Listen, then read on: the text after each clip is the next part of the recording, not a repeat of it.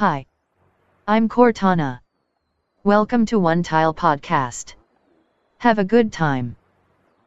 Приветствую всех, это подкаст Метрокаст и портал onetile.ru, место, где вы можете не только почитать о всех самых интересных новостях из мира IT, техники и игр, но почитать интересные материалы, поучаствовать в диалогах и, конечно же, срачах. Меня зовут Артур Бакиров, и я единственный на сегодня участник подкаста Метрокаст по причине просто довольно плотной занятости всех наших обычных участников команды, и поэтому сегодня разговор, точнее монолог, будет э, в основном про Xbox, э, что неудивительно, если учитывать, что я в основном пишу про игры, но чуть-чуть заденем и тему смартфонов и, возможно, другой техники.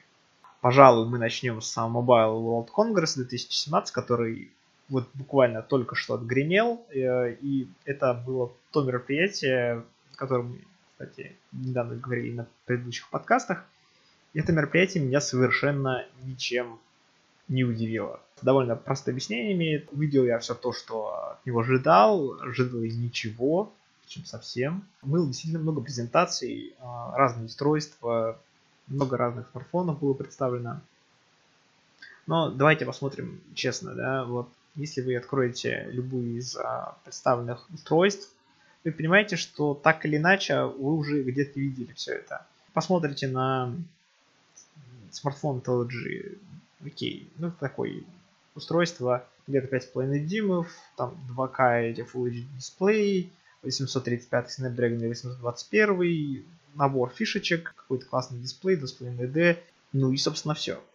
То же самое скажете и про Huawei, и про Samsung, э, так или иначе. Тут изменений между устройствами довольно-таки мало, и вы начинаете понимать, что в принципе это уже вопрос выбора бренда, а не конкретного устройства. Ну, может быть, небольшая разница получается в цене.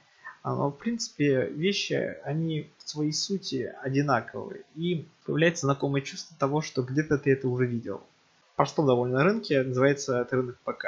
Каждый раз, когда мы видим новое поколение процессоров от Intel, появляется новое поколение устройств от обычных стандартных ПК-производителей, таких как Asus, Acer, Dell, HP и другие. И, соответственно, обычно они все действительно очень похожи друг на друга и внутренне одинаковые. И это довольно скучные вещи, оказывается. Поэтому рынок смартфонов современный довольно действительно как раз таки скучен. Получается, стоит просто взять любое, любой флагманский Android смартфон, и ты понимаешь, как будет выглядеть ровно все остальные участники всего смартфонного рынка, не считая, собственно, iPhone. И получается, два устройства, iPhone и какой-нибудь любой другой флагман, говорит тебе о том, как выглядят все устройства смартфоны на планете. А, это печально, ребята, это было печально. Microsoft какую-то давал компетитив, получается, элемент всю эту партию, что ли, смартфонную. И сейчас, ну, сейчас все стало немножко грустнее. Да, поэтому, ну, на что смотреть, собственно, ребята? На то, как э, компания HMD Global выпустила новые устройства под маркой Nokia, то есть что Nokia 3, Nokia 5 и Nokia 6, или на Nokia 3310 обновленную, которая представляет себе какую-то странную, непонятную глянцевую китайскую звонилку, которая стоит 50 э, евро, а в реальности стоит баксов 5-10. Ну, господи Иисусе, ну это очень плохо. Ребята, это такой, такой вид смешно. Просто смешно. Поэтому я думаю, МВЦ э, и подобные ей выставки, ну, наверное, вау-эффекта, который был в предыдущие года, уже не будут приносить так или иначе. Поэтому, мне кажется, каждому из вас нужно обратить внимание свое в основном на какие-то более тонкие частности, благодаря которым вы сможете выделять, получится, одно устройство от другого. Ну и, соответственно, смотреть, возможно, другие области, которые будут более интересны и будут более богаты на инфоповоды, которыми вы заинтересованы. И если уж я человек заинтересованный игровой части, хотя я, кстати, игры играю очень довольно-таки мало, не потому что не хочется, а потому что некогда и потому что не во что. Игорь там, да. Мы должны поговорить про две гигантские новости из мира Xbox.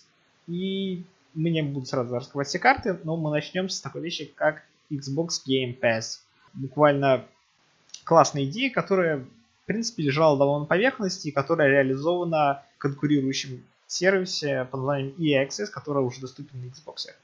Что это за зверь такой и почему он очень классный. И почему, в принципе, это подчеркивает ту идею, которую мы уже слышали от Фила Спенсера, главы Microsoft Studios и подразделения Xbox в частности, на предыдущем из E3. А он говорил, что Xbox это не просто приставка. Xbox сейчас это сервис. Соответственно, сейчас Xbox становится действительно сервисом в прямом смысле этого слова. Тебе не обязательно покупать игры, в которые ты хочешь играть. Ты можешь просто оплатить подписку, и ты можешь играть в игры, и все, собственно. Да, такое есть уже в EA Access, и это не распространяется на все игры сразу. Но сама по себе идея подписной модели э, игр это та вещь, которую действительно многие хотят на самом деле видеть. Многие предлагают подобную модель для стриминговых сервисов, но это не то из-за input лага, качество изображения, качество интернета, и, собственно, поэтому многие не тянутся туда еще. Xbox Game Pass дает возможность играть, соответственно, через подписку в игры нативно и не оплачивая полной версии. Сколько стоит сие чудо? Сие чудо стоит 10 долларов в месяц или по рублевому варианту 599 рублей. И он предлагает свыше 100 игр на Xbox One, в том числе игры, которые будут доступны с Xbox 360.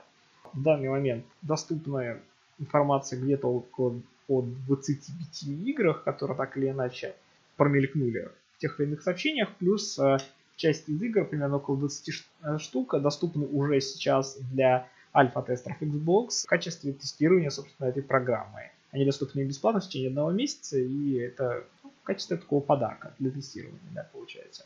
В рамках этих 100 игр будут включаться, собственно, издания тайтлы те или иные от издателей 2K Games, 505 Games, Bandai Namco, Capcom, Codemasters, Deep Silver, Focus Home Interactive, Sega, SNK, THQ и, естественно, игры от самой Microsoft. В общем, от многих других часть игр будут поступать новых каждый месяц, часть, возможно, уходить, поскольку нужно ротировать их иногда и позволять использовать Game Pass в качестве некой в качестве некого заманивающего, получается, инструмента в своих играх а, для издателей. Ну, собственно, вы оплачиваете 10 долларов, пока существует только ежемесячная вид подписки, вы получаете доступ к этим 100 играм и более, естественно, список может расширяться, пока конкретного четкого фиксированного списка нет.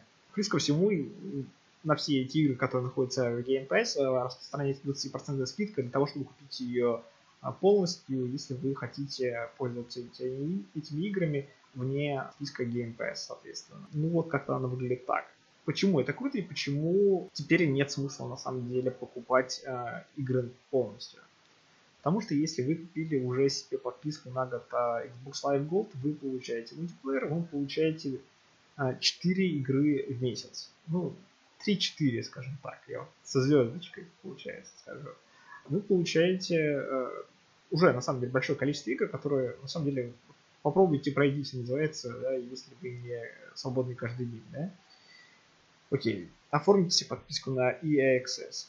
Уже очень много игр, по-моему, 54, если я не ошибаюсь, которые сейчас доступны в EA Access э, на Xbox One. Боже мой, да вот попробуй вот это пройди, называется. Да и плюс ко всему там очень много тайтлов, которые чисто мультиплеерные, которые просто включил один Battlefield э, или Titanfall.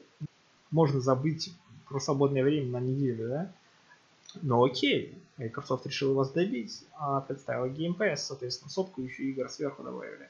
Как выходит по цене получается? 10 долларов Game Pass, 5 баксов Access э, и Xbox Live Gold. Э, я могу только вспомнить рублевую версию 250 рублей. Сложите все это воедино и получите, получается, ценник, который позволит вам совершенно не думать о покупках полноценных версий игр. Учитывая, что в американском сегменте одна AAA игра стоит 60 долларов, ну, плюс ко всему еще DLC, там, Super Deluxe uh, Limited Edition за 120, ну, вы поймете, что на самом деле подписная модель это на самом деле классная вещь для тех, кто не гонится за новинками, кто хочет просто сыграть в игры э, и отдохнуть. Э, в общем, не хардкорный геймер, который не хочет тратить слишком много денег. Я отношу себя к таким. Правда, есть, конечно, игры исключения для меня, но таких меньшинство. Брать не буду. Да и вообще некоторые игры я по своей специфике прохожу на ютубе и, честно скажу, не сильно от этого умираю, да. Ну, собственно, ребята, те, кто обладает э, Xbox One, я могу сказать, что поздравляю вас с этим, собственно, событием, а те, кто не обладает э, Xbox, боже ты мой, бегите вперед, быстрее, бегом в магазин. Есть места, где можно купить его, точнее даже не просто оригинальный Xbox One, а Xbox One S за где-то 1014 рублей. Ну, по-моему, это самое время для того, чтобы купить Xbox. Если же переходить к другой теме, которая тоже относится к тематике Xbox, то надо рассказать про программу, которую анонсируют буквально сегодня. Это Xbox Live Creators Program, и это, если говорить простым русским языком, Greenlight. Greenlight для Xbox.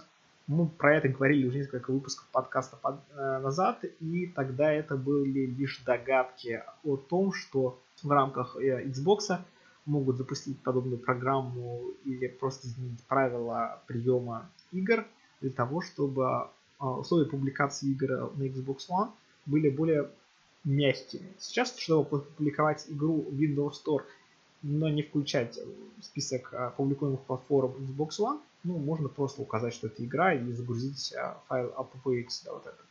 А для того, чтобы сделать это для Xbox One, соответственно, требуется программа ID at Xbox. И это совершенно другая тема, это все очень сложно. Сейчас все упрощается. Просто заплатите за доступ к Xbox Live, и вы можете пользоваться всем его функционалом, публиковать в Windows Store – игры для Xbox One, вне зависимости от того, что вы сделали, скажем так. Есть небольшие исключения.